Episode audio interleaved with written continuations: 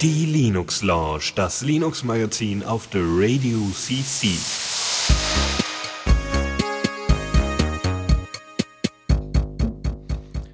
So, da sind wir mit der Linux Lounge. Bei mir ist der Dennis.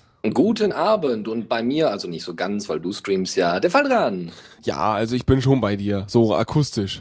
Bisschen. Ach so, ja, ja, schon ja, irgendwo. ja, ja. ganz wunderbar. Ja, super. Und ihr seid auch da im äh, Chat, jedenfalls einige. Und einige sind extra für die Sendung hier eingeflogen. Das finde ich ganz toll.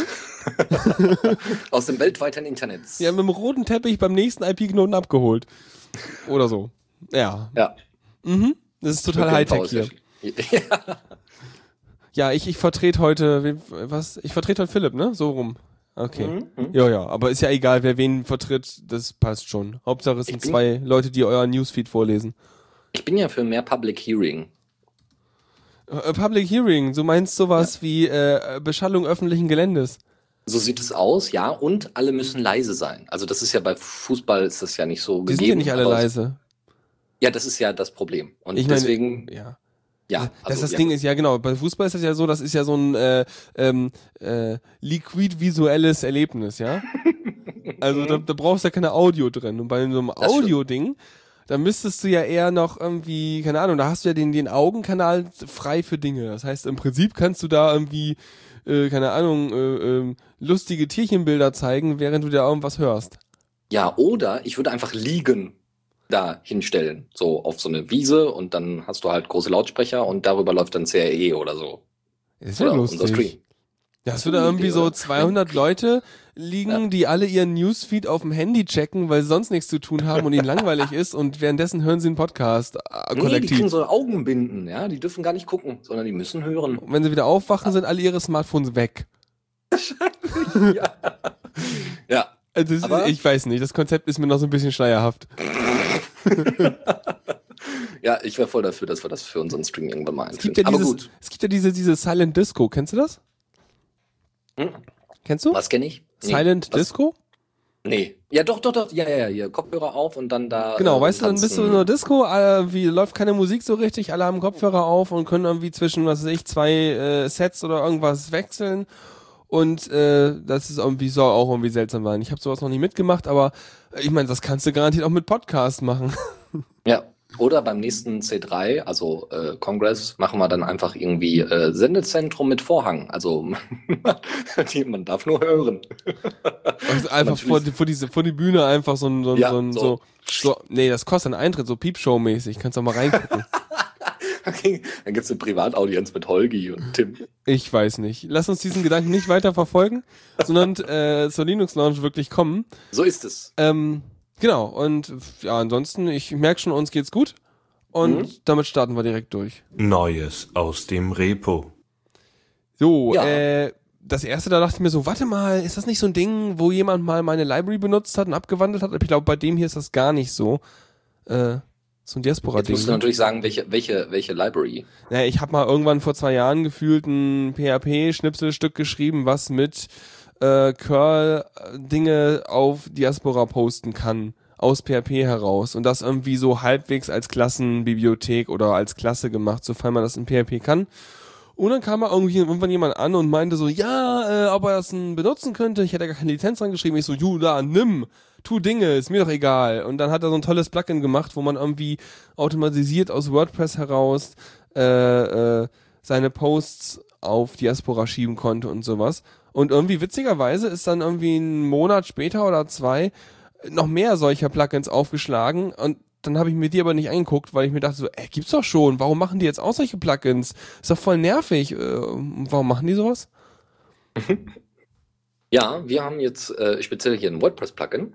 Äh, Dia, Dias-Poster heißt das Ding.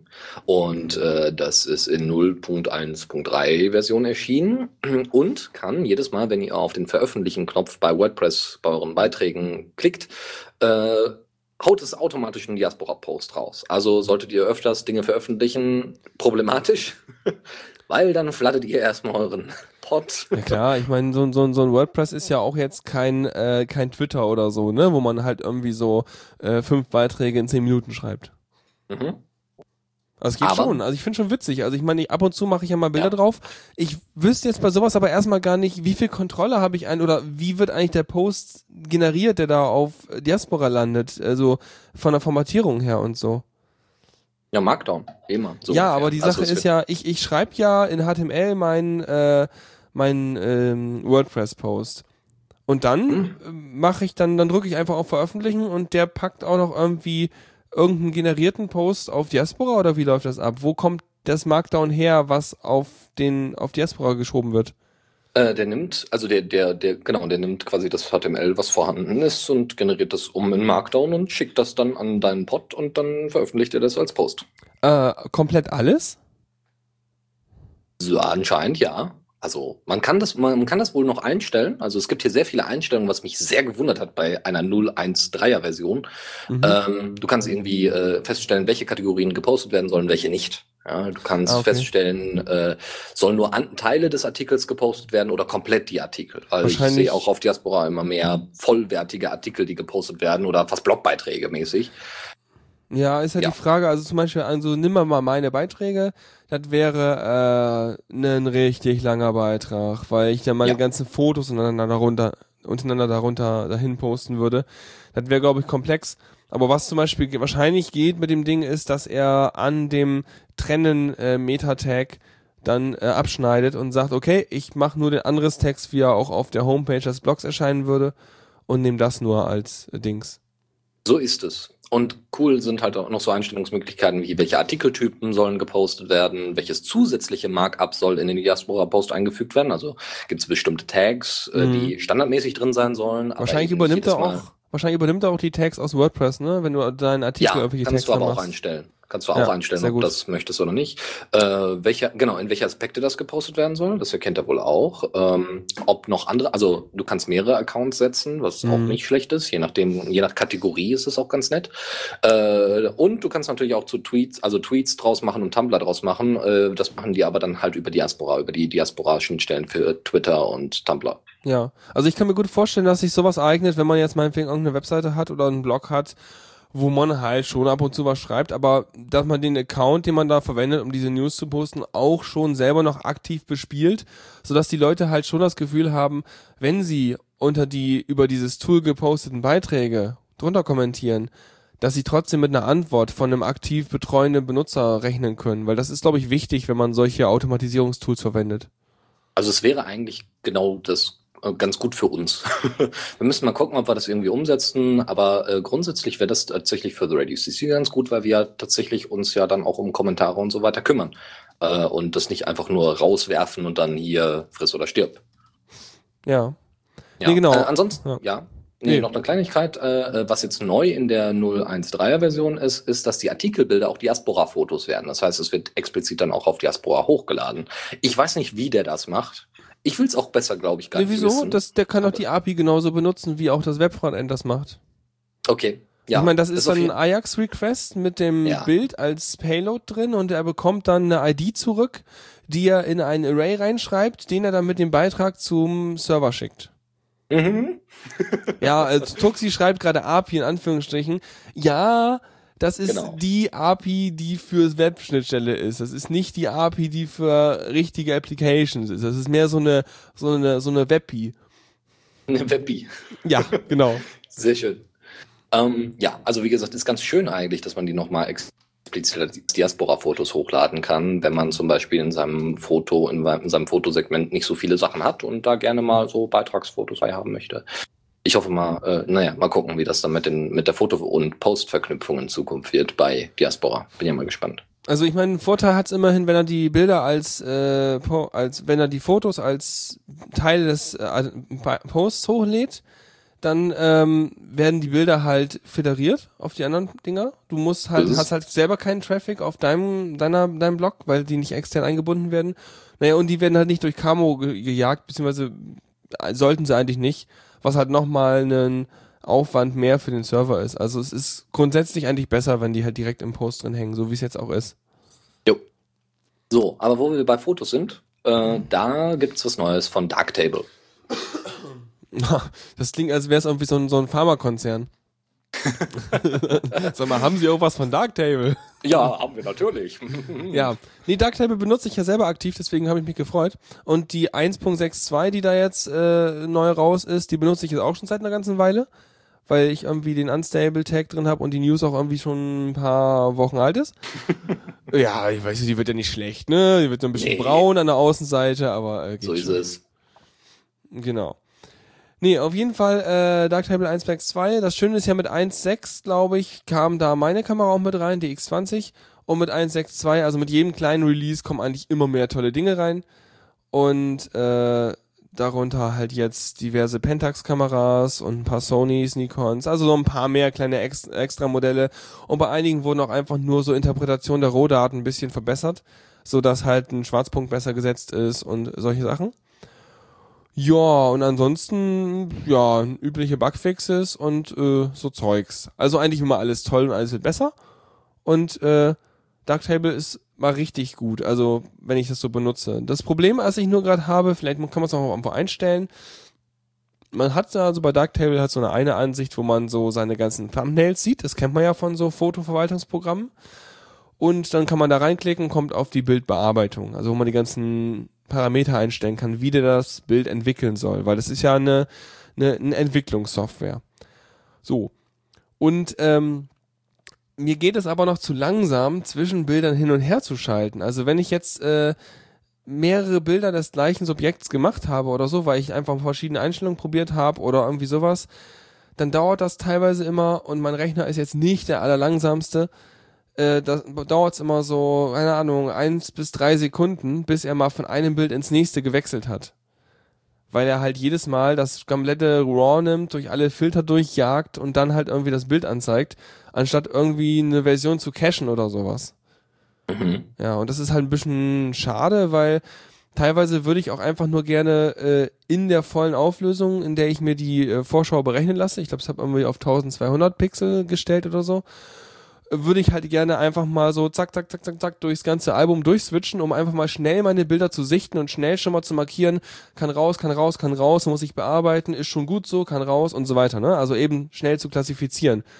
Und weil das halt aber immer dauert, äh, ist das ein bisschen mühsam. naja. Muss ich mal vielleicht gucken, ob es da noch irgendwelche Tipps gibt. Vielleicht mal in deren Forum gucken oder so. Weil ich hätte halt schon, ich meine, es darf gerne irgendwie eine Weile dauern, wenn ich am Bild bearbeiten bin. Das ist kein Problem. Aber wenn ich nur durchskippe, dann muss das ratzfatz gehen, weil ansonsten fühle ich mich aufgehalten. Ja. Klar, Ja, soll ja einen schnellen, coolen Workflow haben. Mhm. wollen wir auch. So, ähm, wir gehen mal ins mehr technische, ja. Wir, der, der Xorg-Nachfolger Wayland in der 1.7er Version erschienen. Und äh, der hat eine bessere Dokumentation und eine bessere Testinfrastruktur, was an sich immer schön ist, ja. Gerade Dokumentation für Leute, die Applikationen dafür entwickeln wollen, äh, wie jetzt also oberflächentechnisch halt GNOME und KDE und so weiter. Dann gibt es bei Weston, was der Kompositor ist, ähm, gibt es eine Presentation Extension, äh, was nichts anderes ist als ähm, die Möglichkeit, an, dass Anwendungen erfahren, ob ein Bild dargestellt worden ist. Und das ist vor allem wichtig eben für Video- und Audiosynchronisation. Ja, ähm, dann, was sie noch hinzugefügt haben, war äh, In-Vehicle Infotainment, was nichts anderes ist als eine eigene Oberfläche für Autos. Aber, aber ich meine, so, also, so Wayland und so, das ist doch erstmal so Low-Level das Ding, was so ein X-Server ersetzt, oder? Das hat ja noch nee, nicht? nee, Also, oder die? Spezifikation ja, doch, ja, dafür oder so. Genau, genau. Also ja. es, ist, ja- es ist ja nichts, was irgendwie eine Oberfläche wäre, sowas wie ein GNOME oder KDE oder sowas. So, so ist es. Es ist quasi die Kommunikation zwischen Hardware, Grafiktreiber und so und äh, ähm, Applikationen, soweit Genau, ich das weiß. ist so, eine, so eine Abstraktionsschicht, um Dinge wohin zu malen, Mhm. quasi als Programm. Oder Teilweise als, zu äh, standardisieren. Ja, also Verhalten dafür hat man ja Abstraktionsschichten, dass die Mhm. äh, Komplexität rausnehmen, was der Name schon sagt. Aber dann wundert es mich eigentlich, dass, es, dass das Ding eine Oberfläche definiert für sowas wie Vehicle Infotainment, weil eine Oberfläche klingt für mich wie, das ist ein Layer weiter oben, also die generieren ja schon Bilder. Ja, das Interessante daran ist, dass, ähm, also das ist in Weston drin und Weston ist explizit nicht für Anwender gedacht, also nicht explizit für GNOME oder KDE-Leute, also so, so wirklich im Desktop-Bereich, sondern wirklich eher für den Embedded-Bereich. Das ist jetzt ein neuer Beschluss, der auch in der erst äh, 1.7er Version jetzt festgesetzt worden ist. Weston ist so Test läuft auf Embedded Systems wie eben so äh, Autos äh, und, und Oberfläche für Autos und so weiter und hat dementsprechend auch Sachen drin, die vielleicht jetzt nicht unbedingt im Desktop-Bereich irgendwo wichtig wären. Mich interessiert mal, was ist der Western-Teil davon? Das ist der, der, der Composite Manager, oder? Was war das jetzt? Genau, genau. Ja, hm. Der hat Dinge drin. Völlig verrückt. Egal. ich bin ja gespannt, wann wir es, wann uns endlich Wayland erreicht, sodass wir selber mal irgendwie wissen, wovon wir irgendwie seit über einem Jahr oder anderthalb schon irgendwie die ganze Zeit immer reden. Das wäre schon schön, ja. Und ja, man kann es auch was. schon aus, man kann es auch schon in der nächsten Fedora-Version ausprobieren, in der Workstation 22, weil Fedora hat ja jetzt un, äh, sich so ein bisschen aufgesplittet irgendwie in einzelne Bereiche und Workstation ist, soweit ich weiß, irgendwie so Desktop, also Red Hat möchte ja mit seinem Fedora-Projekt durchaus äh, von, also nicht von der Serversparte weg, aber sie möchten zumindest irgendwie auch was für Endkunden anbieten, also infrastrukturtechnisch äh, für, für Büros und so weiter, soweit ich das mitbekommen habe. Und deswegen hat Fedora das ja aufgesplittet in Workstation und es gibt noch andere Bereiche. Und deswegen heißt Fedora Workstation ist halt die Desktop-Version 22. Ähm, wird das erst, wird als allererstes mal Wayland benutzen, aber eben nur für GDM, was der GNOME äh, Display, nicht Display Manager? Doch, Doch. Display. Ja. Doch, Display Manager, ja. Ist. Ja, mhm. und äh, das, wird, das wird spannend. Das wird, das wird ganz großartig. Ja, ich bin gespannt. Ähm, wir bleiben im grafischen Bereich und gehen ja. äh, von Grafikanzeigen zu Grafik selber malen. Und zwar ja. äh, Krita 2.9 ist rausgekommen. Ähm, das ist schön. Mhm. Ja, ja. Ich habe Krita mal ganz kurz benutzt, als ich mein Grafiktablett irgendwie frisch angeschlossen hatte und habe dann entschieden, so nee, das ist nicht der Workflow, den ich möchte. Ähm, aber dabei ist Krita eigentlich das, was so einem kombinierten oder ausgewachsenen Maltool am ähnlichsten kommt. Also es, es kombiniert eine gute Unterstützung für so normalen, wirklich einen, künstlerisch malenden Workflow, wo man wirklich mit so Stifteingabe irgendwie verschiedene Pinselsimulationen und so ein Kram machen kann äh, mit, mit so, also im Prinzip kombiniert es so äh, MyPaint mit GIMP. Weil du hast halt äh, Bild-Editier-Tools, sowas wie Markieren, Farbe füllen, diesen ganzen Kram, äh, kombiniert mit, ich kann auch Sachen malen. Weil bei GIMP ist das Problem, wenn du da Sachen malen willst, ja, also es geht, aber nicht gut. Und wenn man halt irgendwie Sachen gut malen will, macht man es in MyPaint, aber in MyPaint kannst du absolut nichts editieren. Du kannst nicht mal was ausschneiden und einfügen oder so. Du kannst nur rückgängig machen oder löschen mhm. oder wegradieren. Und äh, Krita ist da halt, äh, sag ich mal, sehr, sehr dicht eigentlich an sowas wie Photoshop dran. Ähm, und daran orientiert sich auch so ein bisschen, was sie demnächst noch vorhaben, weil äh, sie können schon Photoshop-Files interpretieren, wollen aber mehr auch in die Richtung, dass sie solche ähm, äh, Parameter-Layer und solche Geschichten mit unterstützen, so dass man halt äh, ja eben halt Modifikationslayer in diese äh, Baumstruktur der Grafiklayer einfügen kann. Außerdem haben sie jetzt, was haben sie neu dabei? Oh, ganz viele tolle Funktionen, die man braucht. Ich würde sagen, wenn, brauch. ja oder das. Also wenn ihr es benutzt, dann lest es euch durch, weil ich mache nicht viel darin, von daher weiß ich nicht genau, ob man es braucht oder nicht. Es hat so ein paar coole Hilfslinien. Ja? Wenn ihr Kennst du das noch aus dem Kunstunterricht früher? So, äh, ähm, Abteilung, wir lernen perspektivisches Zeichnen. So, jetzt mach mal bitte ein Bild mit zwei Fluchtpunkten und, noch und mal da mal so ein paar Kästen und ein paar Sachen rein und so. Dann hat man wahrscheinlich noch meistens so eine Art künstlich vorgesetzten Themenbereich, sowas wie Angst oder so. Und jetzt mhm. malt das mal, ja. Und dann bist du da mit deinem Lineal irgendwie Hilfslinie am Einzeichnen und äh, pinselst dir da einen zurecht. Ähm, das mit dem Lineal Hilfslinien, das macht äh, Krita auch. Das heißt, du kannst dir da äh, Hilfslinien setzen für ähm, Parallellinien und äh, so Fluchtpunktgeschichten und so ein Krams. Also, ja, haben sie halt. Und eben diese Transform-Masks, die ich nur angesprochen habe, die kommen jetzt neu dazu, so dass man da halt non-destruktives Arbeiten hat, was auch ganz hm. nett ist. Hört sich Vielleicht, aber echt gut an. Ja, eigentlich, also, eigentlich müsste ich mir mal wieder angucken. Ja, ähm, unter anderem, also die, die Geschichte mit den Fluchtpunkten, ja, kenne ich aus der Schule, hat auch echt Spaß gemacht. Ich glaube, das war eines der interessantesten Themen im Kunstunterricht, Ja. neben der Interpretation vielleicht. Ähm, dazu kommt, äh, äh, wir hatten in der letzten Sendung, nee, also nicht die, die ausgefallen ist, sondern die, die noch da war, Mhm. ähm, hatten wir das schon mal thematisiert, dass Krita derzeit in Paris bei Graph Art and Technology, bla, Universität, Institut, äh, in, in, wie gesagt, in Paris angewendet wird und Photoshop komplett ersetzt hat. Ja, und die, ähm, die, haben eine, die haben da Work, äh, Workshops gemacht und so weiter mit den Studierenden und die hatten da wohl richtig Spaß, weil, die, äh, weil teilweise derjenige, der das da gezeigt hatte, beziehungsweise auch die Studierenden oder die, die, äh, die verantwortlich dafür waren, dass es so eine Umstellung von Photoshop auf Krita gibt und so weiter, äh, die waren echt überrascht, was das Tool alles kann. Und jetzt so mit so einer neuen Version, so 2.9er, ist das natürlich um, umso genialer. Das rockt. Ähm, ja, und das ist auch echt schön, dass sie sich da. Äh, die Krita-Seite ist übrigens zusammengebrochen, nachdem dann dieser Workshop da Bäh. stattfand. Doch, doch. Ja, weil, ja. Die, weil die die Foren überschwemmt hatten. Natürlich. Und dann so, ich habe da mal eine Frage. ja, das ja, machen ein paar und dann sagte die Seite so, äh, tschüss, das Ja, waren genau. zu viele Fragen. Frag doch nicht so so. Ähm, was Ja. ich auch spannend fand, das habe ich noch eben vergessen, ähm, ist gerade für die professionellen äh, Bearbeiter hier, dass sie jetzt auf Linux zumindest ähm, so ein, ein Color D Daemon äh, benutzen, um auch die ICC-Profile der Bildschirme zu unterstützen, sodass du tatsächlich auch die Farbkorrektur bekommst. Das heißt, wenn du einen kalibrierten Bildschirm hast, dann bekommst du auch wirklich dann auch den kalibrierten Farbraum dort angezeigt und so ein Kram. Was echt wichtig ist für so Künstler, die halt auch für Print und sowas was äh, editieren. Was aber noch wichtiger ist, ist, dass so ein Projekt ja irgendwie stabil bleibt und das geht meistens nur über Geld. Also, dass es finanziert wird mit der Entwicklung. Und das machen sie über Crowdfunding-Kampagnen, was ich ziemlich cool finde. So jede Version beziehungsweise jedes Feature irgendwie so ein bisschen Geld da reinwerfen und dann funktioniert das. Ja, also wir haben immer so ein kleines Set an, an Features, die sie jetzt umsetzen wollen. Und dann gibt's auch immer so Stretch Goals. Ne? Also wenn es jetzt noch echt viel Finanzierung über ist, dann wird immer definiert, ja, okay, wenn wir die nächsten paar tausend zusammenkriegen, dann machen wir noch das und das. Und was sie dann immer in den jeweiligen Stretch Goals machen, das lassen sie dann auch die Commu- Community bestimmen. Ähm, das heißt, es gibt immer sozusagen, das hier wollen wir gerne machen.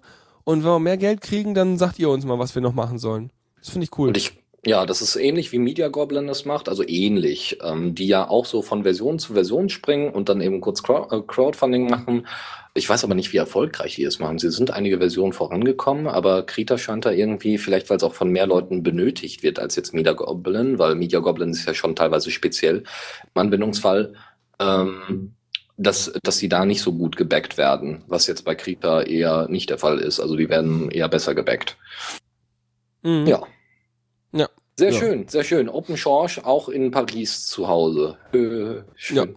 sehr gut. Gut. Kommen wir zu, zu Fehlern in Open Source. Echt? Aufgrund von eigenen Erfahrungen. Äh, LibreOffice Version 4.4.1 ist äh, jetzt veröffentlicht worden, ist ein Bug, ein Bugfix Release.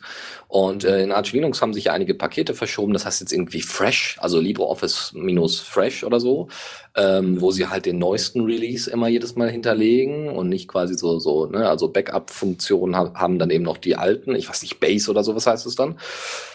Ähm, und ich habe mir das, ne, so, ne, Open Source, das funktioniert ja meistens. LibreOffice hat in der in der Vergangenheit funktioniert, also nehme ich mal den aktuellsten Part, den ich mir so nehmen kann. Keine Ja, ich weiß Version, nicht. aber Ich bin ja mal, Ja, ja, ich, ich ich, mache ja nichts mehr so in solchen Office-Anwendungen so groß, außer mal eine Seite einen Brief schreiben, falls ich muss, weil ich immer Angst habe vor Dinge stürzen ab und Dinge gehen nicht, wenn ich irgendwie sowas wie eine Bachelorarbeit oder sowas darin schreiben wollte. ja, ich muss, weil äh, Präsentation und so weiter, da habe ich keine Lust, mich irgendwie in Frameworks oder sowas Was? Für eine einzuarbeiten. Präsentation? ja, gibt's. Für eine Präsentation empfehle ich dir übrigens jetzt neuerdings Reveal.js. Das ist toll. Ich kenne das ja. Das ist ähm, großartig. Aber, aber ich brauche zwischendurch mal ein bisschen Clicky-Bunti, weil ich das auch Leuten dann zuschicken Es kann und gibt so. einen Clicky-Bunti-Editor, um Reveal.js-Folien zu bauen. Hm, Ich kenne auch Impress.js, da gibt's auch was. ja, aber das mochte da- ich nicht. Editor Reveal.js so. ist geil, das funktioniert voll gut. Also ich habe Mhm. letztens benutzt und das war voll, hat voll Spaß gemacht und so. Egal, wollte ich nur kurz einwerfen, ist toll. Genau. Manchmal braucht man aber, ja gut, kannst ja auch lokal einrichten, ne? Naja, ist genau. Ja, das läuft auch direkt aus dem GitHub.io, wenn Klar. man will. Super. Ja. Hm? Äh, so, aber bei LibreOffice hatte ich mir dann gedacht, oh ja, coole neue Features, äh, neue, neue Erweiterungen, äh, super, ja. Wird ja alles dufte sein. Ja, und musste dann am letzten Mittwoch äh, habe ich dann Präsentation fertig machen müssen und neben mir halt so ein Apple-Jünger. Was dazu führte, dass ich erstmal so voll gut präsentieren wollte, von wegen hier, guck mal, Open Source Software funktioniert und dann relativ schnell merkte, hm, funktioniert nicht. Ich hatte vergessen, dass ich geupdatet hatte und war dann dementsprechend überrascht, dass es so nicht funktioniert. Ja, und da hast du die vorher nicht getestet. Ja, ja, ja klar, warum auch? Ja, ja warum auch? Hey, weißt du. Also, ne, äh, I don't, eine neue Versionsnummer. Ja. hat sich nur eine Nummer geändert und ein paar ja, Features. Ja. Genau, I don't always fix my bugs, but when I do, I do it in production. genau. Genau so ist es. Genau so ist es.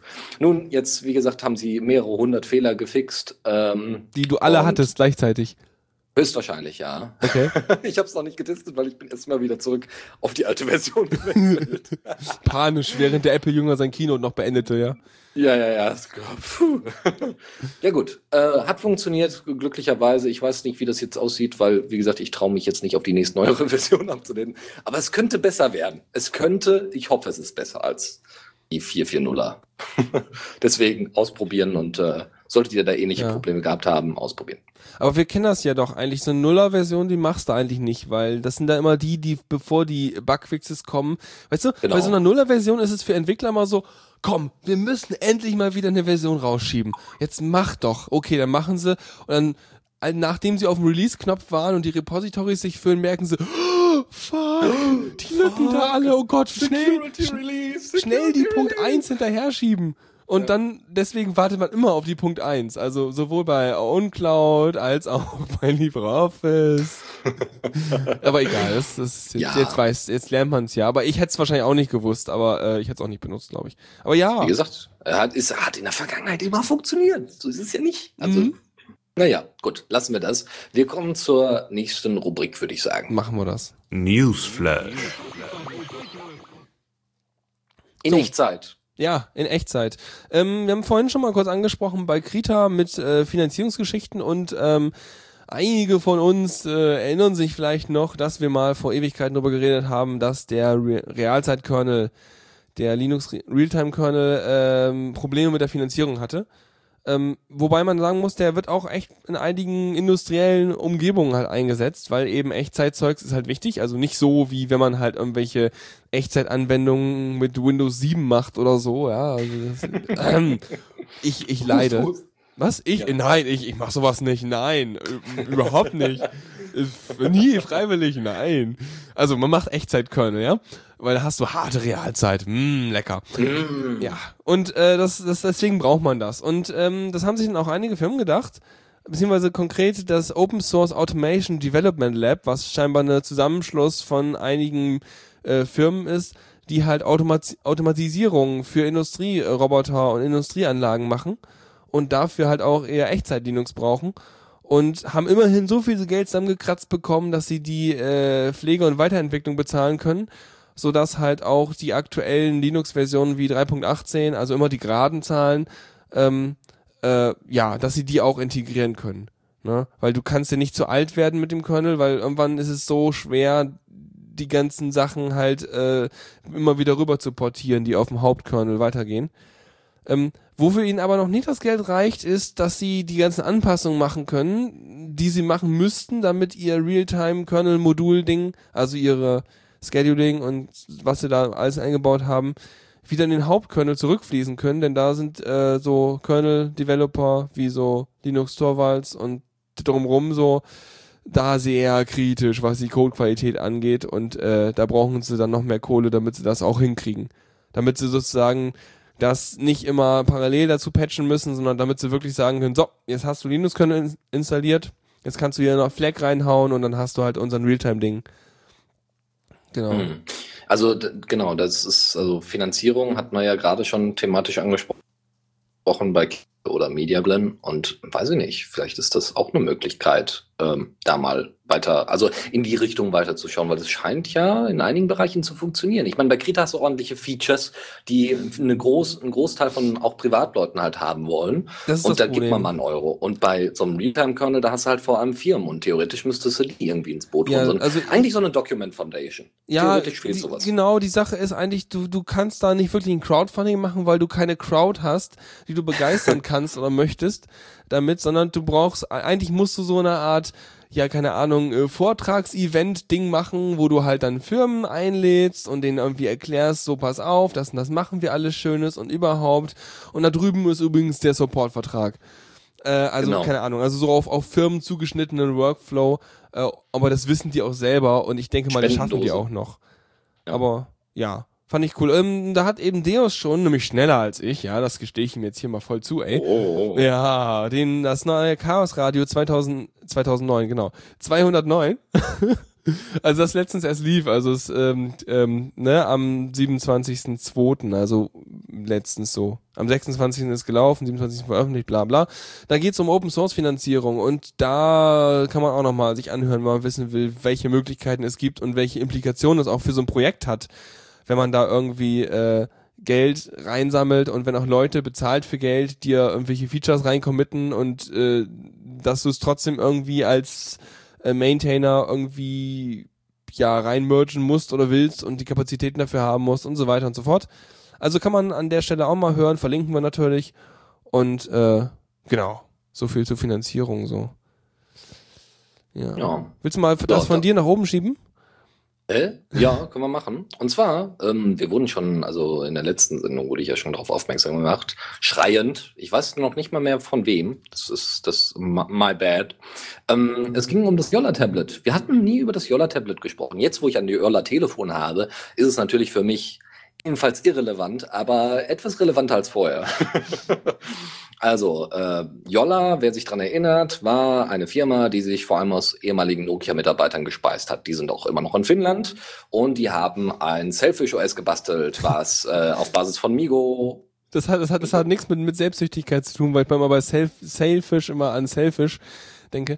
Nee, und, äh, eigentlich müssen wir an dieser Stelle nochmal wieder, also einfach immer, wenn wir über Jolla oder irgend sowas reden, müssen wir den, den, den Historienstammbaum äh, dieser Entwickler aufmachen, so mit Irgendwie schon, ja. Nokia, Und das war mal so. Trolltech, QT, dann Memo, I. dann äh, äh, Q irgendwas und dann das da. Migo. Ja, genau.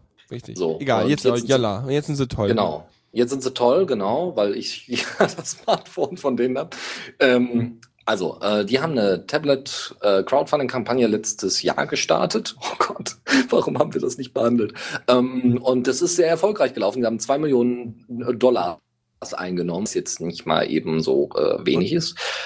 Ja, Für was? Also was wollen Sie damit, damit machen mit dem Geld? Sie wollen, Sie wollen einmal das Tablet erstellen, also Sie haben Prototypen schon erstellt und es gibt auch einen Link dazu. Es gibt jetzt einen ersten Prototypen-Video-Link dazu, Mhm. den ihr bei uns in den Shownotes dann finden könnt, ähm, wo Sie das ganz simpel, ganz kurz mal vorstellen, was denn so auch Selfish OS in der Tablet-Version machen kann. Ja, also sie haben also damit, das wird ebenfalls damit bezahlt vom Crowdfunding-Geld her, dass Selfish OS 2.0 endlich äh, nach und nach kommt und äh, dementsprechend auch die Möglichkeit äh, innehält, äh, da Tablet-spezifische Dinge umzusetzen, was sehr schön ist. Und es sieht auch sehr, sehr gut aus, das muss man sagen. Sie haben da einige Sachen, sie haben ja vor allem Wischgesten, ja, und sie, sie, zeigen in dem Video einige Möglichkeiten, wie sie mit diesen Wischgesten auch auf einem größeren Bildschirm umgehen wollen, nämlich auf einem Tablet. Und das funktioniert ganz gut. Da Das kann man dann sieht- auch mit der sieht ganzen aus. Wange drauf rumwischen, vermutlich. So sieht ne? es nämlich aus. Ja, das ist ein Nasentablet. Ja, man darf mit der Nase. Wischgesten machen. Danach kannst du das Ding aber erstmal sauber machen. Vor allem, wenn gerade so Schnupfenzeit ist. Aha. Ja, nee, also hört sich sehr gut an. Ähm, Aber das ist doch für Ja, Auto Authentifizierung, oder? Einmal Nasenabstrich und dann wirst du eingeloggt oder auch nicht. genau, du, du musst das Ohr ans Tablet halten, weil das deine biometrische Das Authentifikation wird ausgemessen mit so einem Laser, äh, Laserspektrometer oder so einer ist. Ein Laserabtastung. Ohr-Kinect gibt es in, dann später im Tablet drin. Ja, so Ohrvolumen ist es. und Echo wird dann erstmal getestet, von Mikrofon und Lautsprecher. Und ja, wenn das und nicht natürlich passt, Hörvermögen. Hörvermögen. ja, im richtigen Moment, wenn es piept, musst du draufdrücken. So ist es. Dann kannst du Das 1000 wird Euro gewinnen oder so. Schönes Egal. Minigame. Ja, wunderbar. Und Andi wollte nur dein Handy entsperren, aber ja.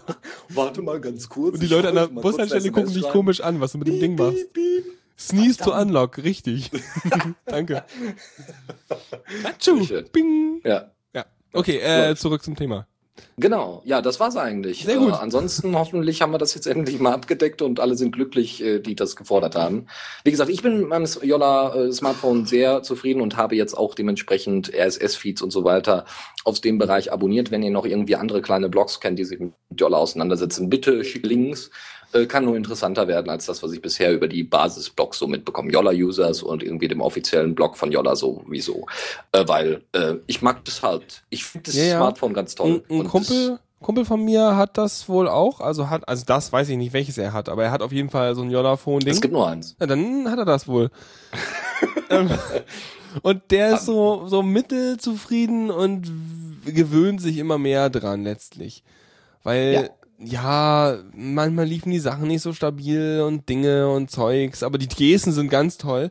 Aber ähm, ansonsten, ähm, ja, irgendwie, dann, dann gab's irgendwie diesen und jenen Text-Secure-Client dafür nicht und das geht nicht und mimi, mimi, mimi. Und ja, aber äh, ich glaube, dass das mit jedem Update wird, gehen die Mundwinkel ein ganz klein bisschen weiter nach oben. Genau, es gibt auch irgendwie schon irgendwie Beta-Release vom kommenden Ding, äh, was jetzt derzeit getestet, also von der kommenden Version von Selfish OS, die wird derzeit getestet. Die heißen auch immer so schön, ja, das sind immer so finnische, ich glaube finnische Seen oder finnische finnische Orte oder sowas, ganz hübsch. Kannst du noch nicht aussprechen, ne? aber es ist ganz, ganz hübsch. Meine derzeitige Version heißt. Ähm, ist derzeit in der Beta-Version, werden wir behandeln, wenn es dann, wenn es dann endlich komplett rauskommt. Mhm. Genau. Ich werde es ja dann live haben. Ähm, ähm, der, der, der Frogtuck schmeißt noch hier gerade rein, dass es irgendwie was Neues gibt mit zwei Displays? Oder ist das ein, das ist kein Selfish, oder? Mit dem E-Ink und normalen?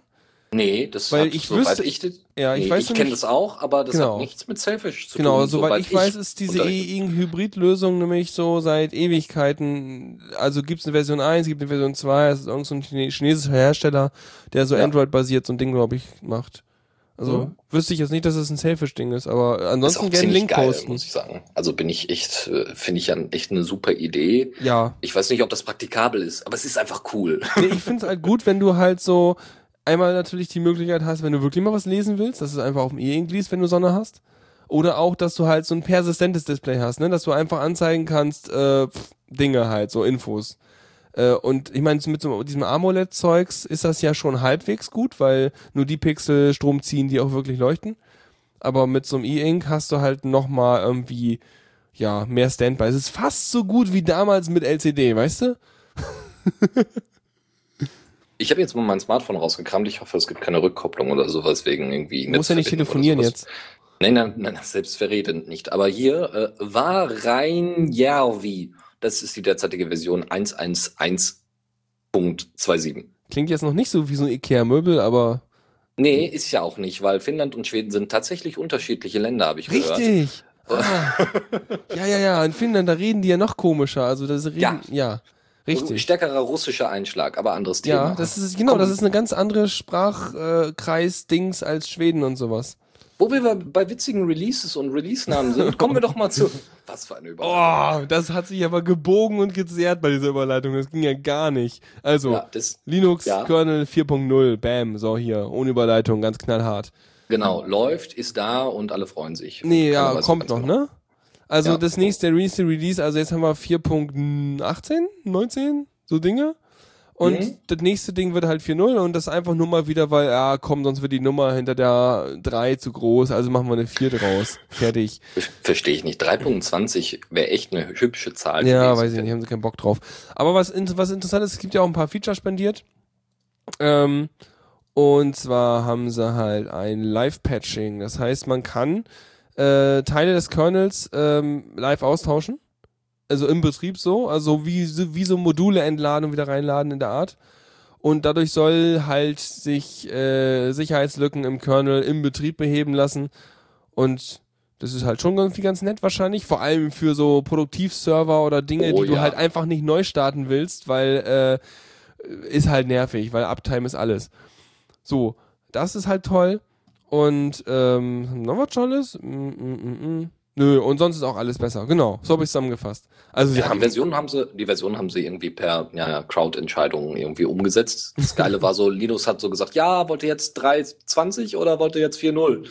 Wir machen mal eine Abstimmung, aber je nachdem, was rauskommt, ich werde am Ende trotzdem entscheiden, worum es geht, wie, in welche Richtung das geht. Das war irgendwie Kopf an Kopf rennen. Ich glaube, es waren nur irgendwie, äh, weiß ich nicht, äh, 40, äh, 45 Prozent waren für die eine und der Rest halt noch mal für die andere. Sehr Aber knapp. weißt du, wenn du als äh, äh, Kernel-Maintainer hingehst und so eine Umfrage machst, Ja. dann ist es dir als Kernel-Maintainer auch scheißegal, was bei der Umfrage rauskommt, sonst würdest du es nicht äh, delegieren an deine Leute da. So ist, so ist es. Ne, Ja. weil so, ups, ah, ist mir egal. Ich erinnere mich da so an Crowdfunding-Geschichten wie, äh, also Namen, äh, Beefy Miracle von Fedora damals. Okay. Solche Sachen sind dann halt auch nochmal schön. Also Aber die- gut, das die- sind jetzt nur die- Versionsnummern. Die Statistikfront bei äh, Tuxi äh, ist äh, hart dagegen, dass 45% Kopf-an-Kopf-Rennen ist. Also er hält 5% für signifikant. Na dann ist ja, Ja, dann, soll an dieser Stelle angemerkt sein. Ich finde, das ist schon, ja, 10%, aber es sind ja nur 5%, bis es dann wirklich äh, direkt aneinander wäre, ne?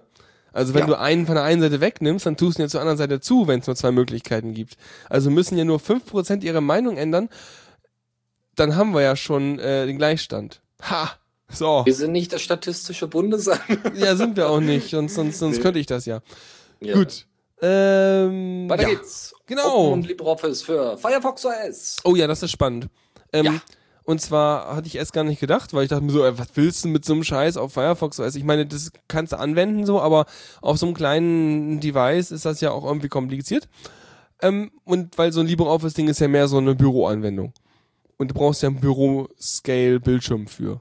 Aber heißt ja auch nicht, dass Firefox OS nicht auch in Zukunft auf äh, anderen Dingen läuft, wie zum Beispiel Fernsehern und sowas. Ja, auf jeden Fall, äh, ja, Open und LibreOffice auf Firefox OS, aber auch auf dem, deinem Browser überhaupt. Äh, denn es gibt da so ein Startup, die machen folgendes, ja. Das fand ich jetzt technisch ganz spannend. Die haben Ja. halt irgendwie über 130 Apps, die sie da irgendwie dir im Browser anbieten. Und es läuft so, so jedenfalls klingt das für mich, wenn ich mir durchlese, wie die das machen, ähm, dass die Apps halt in Wirklichkeit bei denen in ihrer Cloud auf ihren Servern laufen und sie dann halt die Frontend, die Grafik vorne, also wie es aussieht, äh, bei dir im Browser rendern. Das heißt sozusagen, statt dass sie irgendwie so einen X-Server da haben, machen die so eine Art äh, äh, No Machine, hieß das so? No X irgendwas? Also egal, ich weiß nicht, was die technisch machen, aber auf jeden Fall haben die so ein Web, Web-Frontend, was dann halt dir die GUI der Anwendung in deinen Browser reinmalt und dementsprechend läuft die Anwendung halt bei denen, aber du kannst bei dir im Browser halt Dinge tun. Mhm. Ja, so Mhm. läuft das. Und das ist natürlich großartig bei solchen Projekten wie äh, ja, Open Office und LibreOffice. Ich meine, da kannst du jetzt Geld bezahlen, um Dinge auch drin editieren zu können. Oder du kannst nur angucken, das ist dann der kostenlose Account. Also es kostet natürlich Geld, dass sie es bereitstellen, weil es sind deren Serverkosten. Ganz Ähm, ehrlich, da mache ich mir ein PDF und dann packe ich das einfach per Ja. OwnCloud Sync auf mein Smartphone. Ja, oder ich nutze dann halt das Google Cloud Ding, wenn es unbedingt sein muss für so ein Edit-Textzeug. I- Ja, muss man pragmatisch sehen, ja, aber wenn ich sowas, weißt du, ob ich jetzt nur meinen Quatsch in deren App reintippe oder ins Google-Ding reintippe, ist es halt immer noch nicht lokal, von daher sind die Daten eh weg. So ist Aber es. was ich halt spannend finde, äh, ist, oh, wir machen unser Open Office und LibreOffice Zeugs und du hast ja dann auch kein Dateisystem, auf dem du was speichern kannst, ne, wenn du halt bei denen läuft. Das heißt, du kannst deine Dateien importieren und speichern auf Dropbox, Google Drive und Microsofts OneDrive.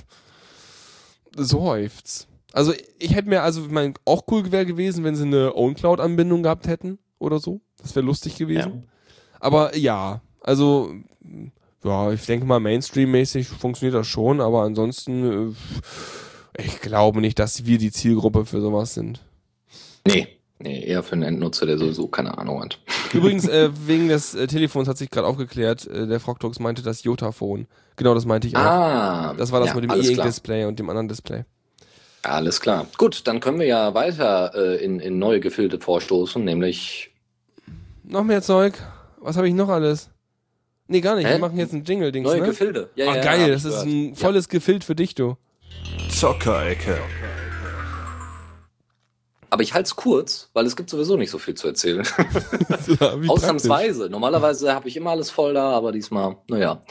Ähm, liegt an den eigenen Interessen. Und zwar Good Old Games hat ja inzwischen Linux-Support. Und das Good Old Games, also ist hier so Spieleplattformmäßig, Steam-mäßig, halt eben nicht als einzelnes Programm, glaube ich, sondern DRM-Free Games, erst früher alte Spiele, jetzt auch gute neue Spiele äh, werden jetzt auch auf einer deutschen Seite angeboten. Es gibt jetzt unter anderem nicht nur eine deutsche Webseite, sondern auch ein deutsches Forum, einen deutschen Kundendienst und deutsche Spiele. Das finde ich signifikanter. Das ist halt, ich meine, ob nur eine Webseite Deutsch oder Englisch ist, ist glaube ich Banane, weil äh, selbst, selbst wenn du schlecht Englisch kannst, du findest immer den Weg zum Download-Button oder zum Kaufen-Button. Das kriegt man schon hin.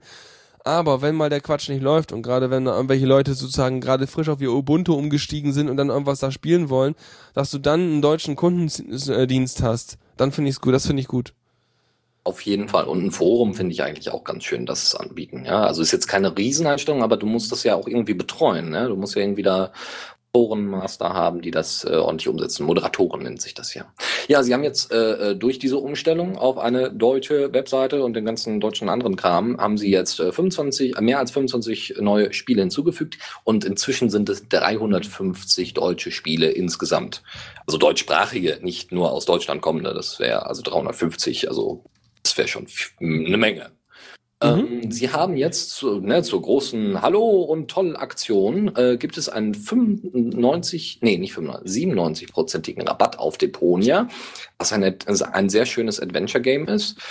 Also die verramschen das Ding einfach. äh, soweit ich weiß, DRM-free. Aber das Witzige ist, sie haben einen Nachtrag beigesetzt, denn sie hatten wohl bei dieser Umstellung, äh, stand drin, ähm, ja, wir haben jetzt unter anderem auch das Spiel Command, äh, Commandos und 3 äh, zur Verfügung gestellt. Das hatten die dann gesagt, ah, das ist hier indexiert in Deutschland. Das, das nimm mal raus.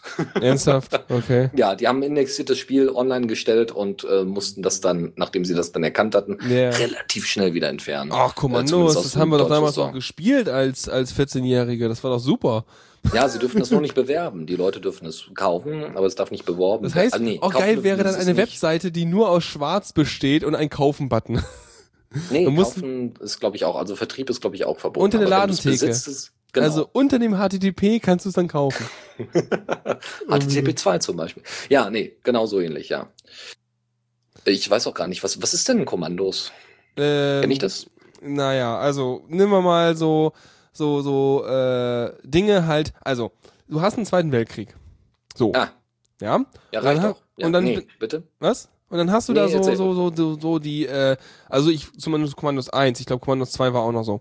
Und zwar hast du dann halt irgendwie deine, deine, du bist natürlich die Alliierten, ja, weil du bist die Guten, ist ja klar.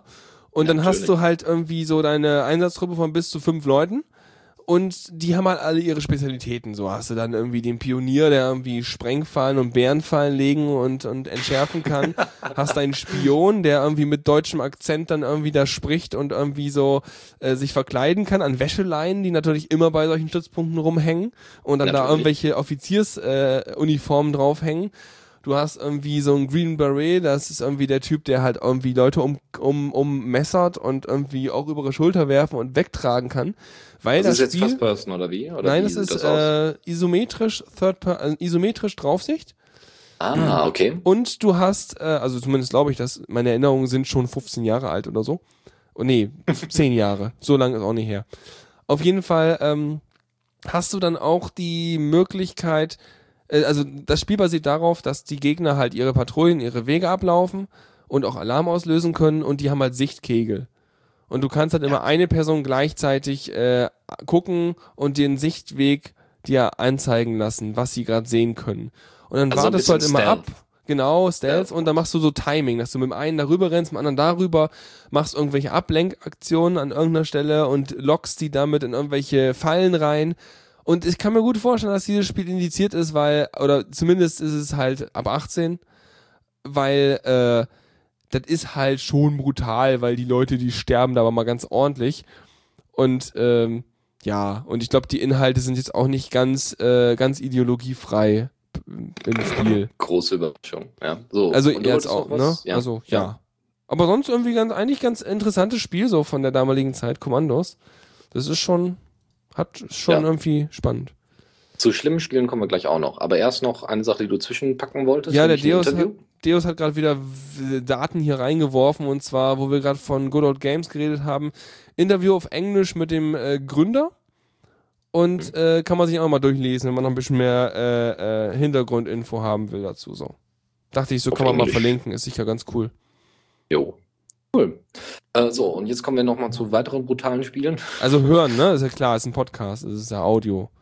Genau. Ja. Äh, kommen wir zu anderen brutalen Spielen, nämlich Hotline Miami 2. Äh, ich habe das Spiel, also das ist äh, Wrong Number ist übrigens der Subtitle, also ist der Untertitel des Spiels, ähm, ist angekündigt worden für den 10. März, also sind jetzt nur noch acht Tage. Ähm, wird dann wahrscheinlich auch auf Steam und so weiter veröffentlicht werden. Ich habe Hotline Miami damals übers, also die, den ersten Teil habe ich, glaube ich, übers Humble Bundle mir reingetan. Ich fand das ganz witzig. Das war wahnsinnig blutig und wahnsinnig brutal, aber ich fand das ganz witzig. Es hat wirklich ähm, durchaus Spaß gemacht, weil es so eine Top-Down-Ansicht hat, Pixel-Grafik.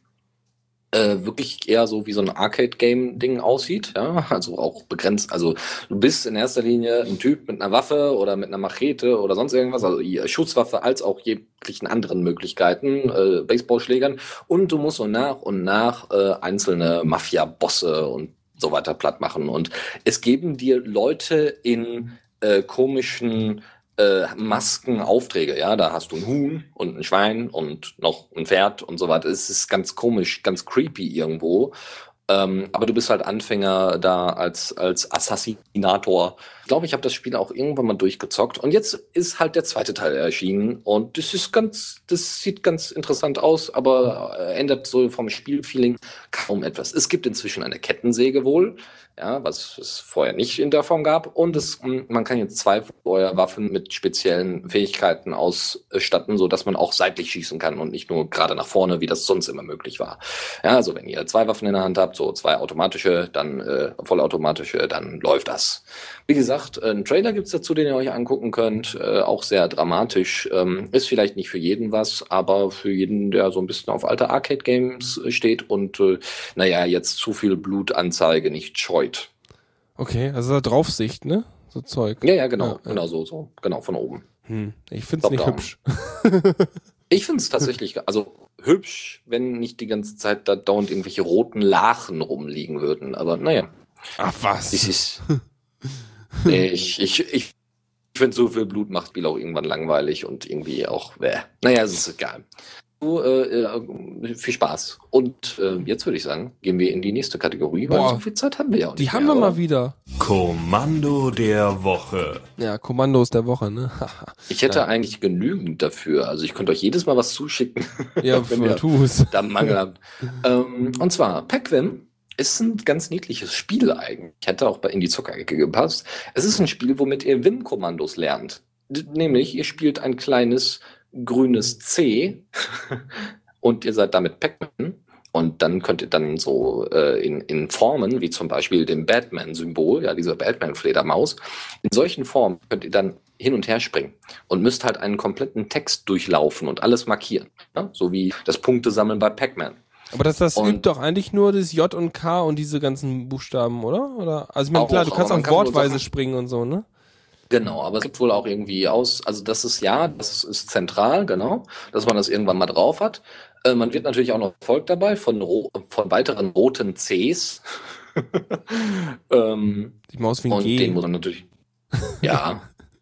Ja. Äh, und es gibt, genau, es gibt das Ungefährzeichen als Blöcke und Wände, ja, die ihr überspringen müsst, beziehungsweise dann in die nächste Teile springen müsst und solche Geschichten.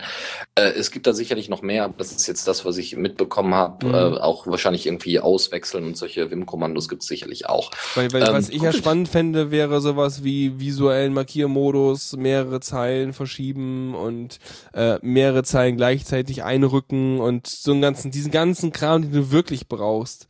Mhm. Das ist halt Ja. auch immer schwierig in so einem kleinen Spiel unterzubringen. Deswegen, hm. So ist es. Aber ist vielleicht ein ganz guter Anfang, ist ja auch so ein GitHub-Ding. Äh, kann man sich mal angucken, gibt es tatsächlich auch im Arch Linux AOR. Genau. Dann machen wir direkt weiter, wa? Tipps und Tricks. Aber ganz schnell, du.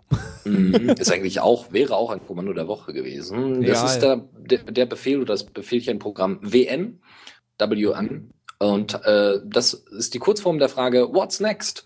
Das ist in Lua geschrieben und soll eigentlich nichts anderes sein als ein Tool, womit ihr eure To-Dos sammelt und dort dann ganz schnell sagt, okay, was muss ich jetzt machen?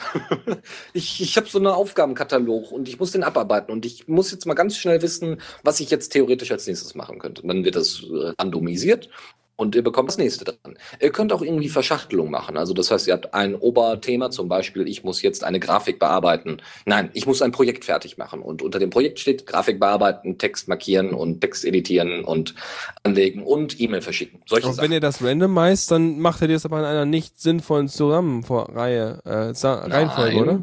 Doch? Ja, er macht es dann eben nur äh, randomisiert, wenn du das eben nicht eingeordnet hast, also, also nicht einge, einge äh, Also innerhalb der das Hierarchie cool. macht das richtig. Genau, ihr habt eben Abhängigkeiten für die Aufgaben und könnt eben noch Beschreibungen hinzufügen. Das ist nicht schlecht. Äh, dementsprechend bleibt dann die Reihenfolge erhalten, aber ihr habt relativ schnell irgendwie Aufgaben, die ihr schnell mal lösen müsst. Ja? ihr da immer so Probleme habt beim Auswählen von Aufgaben. Und so. Hier kommt im Chat gerade die Frage, ob das auch wiederkehrende Aufgaben machen kann.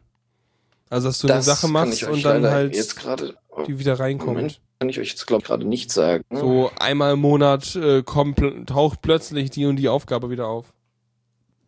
Da kann ich euch jetzt auf die Schnelle jetzt nicht sagen. Äh, gibt's aber noch mal alles etwas also wenn du Lua kannst, kannst du sicher einen Pull-Request machen. Das Projekt Sicherlich. ist auch nur vier Jahre alt und hat ein Issue und wurde seitdem nicht weitergearbeitet. Ja. Also mega Aber aktive damit Entwicklung. auch gut zu funktionieren. naja, es ist wie technisch, ausgereift. Hm. Genau, so ist es, genau. Das ja. ist wie Wim. ja, ja.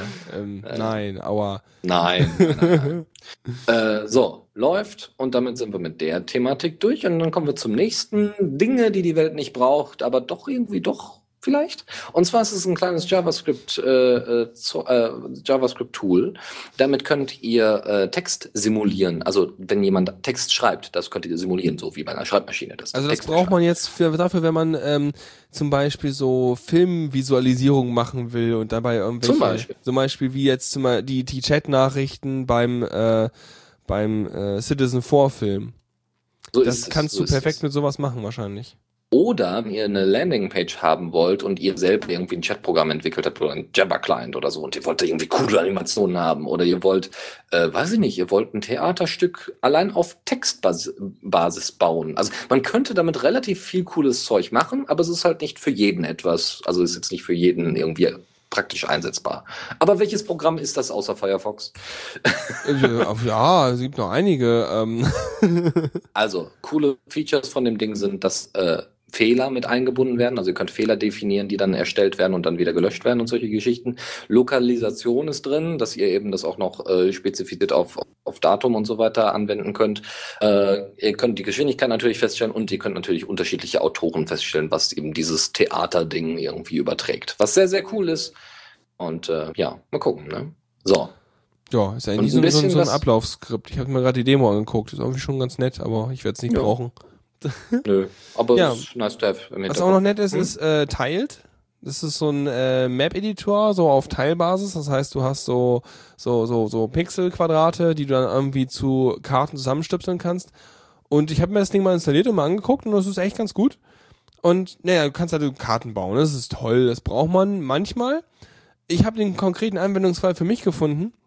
Und zwar, wenn man jetzt mal im Online-Kontext oder so äh, Pen and Paper Rollenspiele äh, veranstaltet und auch übers Internet so spielt und dann mit solchen Plattformen wie Roll20 oder sowas äh, veranstaltet, dann äh, lassen sich damit sicherlich auch super die Dungeons beziehungsweise die äh, Geländekarten erstellen, damit die Leute halt ungefähr eine Ahnung haben, wie die Stadt aussieht oder wie jetzt irgendwie die nähere Umgebung aussieht. Und äh, dafür ist so ein Editor super cool. Ähm, das Problem, was ich nur damit habe, ist erstmal, ich habe natürlich keine Teils. Also ich habe die Grafikpakete äh, gar nicht, um so Dinge zu machen. Hab da mal so ein bisschen rumgeschaut. Es gibt da wohl ein bisschen was. Also wenn man guckt, so gibt so WordPress oder irgendwelche solche Blogs, wo man jemand was hingepostet hat. Aber naja, wenn man dann mal so schaut auf DeviantArt oder so, da gibt's auch was, aber es sieht alles alles aus wie Pokémon. Also wie diese Pokémon-Teils. Es ist also, hm, also wenn da jemand noch was Hübsches hat, dann äh, mal her damit weil so richtig nette High-Quality-Teils, die auch in verschiedenen Variationen schön ineinander greifen, wäre halt super. Ähm, Genau, also auch gerne mit mehr Auflösung als 32 mal 32 Pixeln pro Teil, weil das ist so ein Ja. bisschen winzig. Aber Kannst mal gucken auf opengameart.org, äh, Ja, glaube ich. Da gibt es sicherlich auch noch was.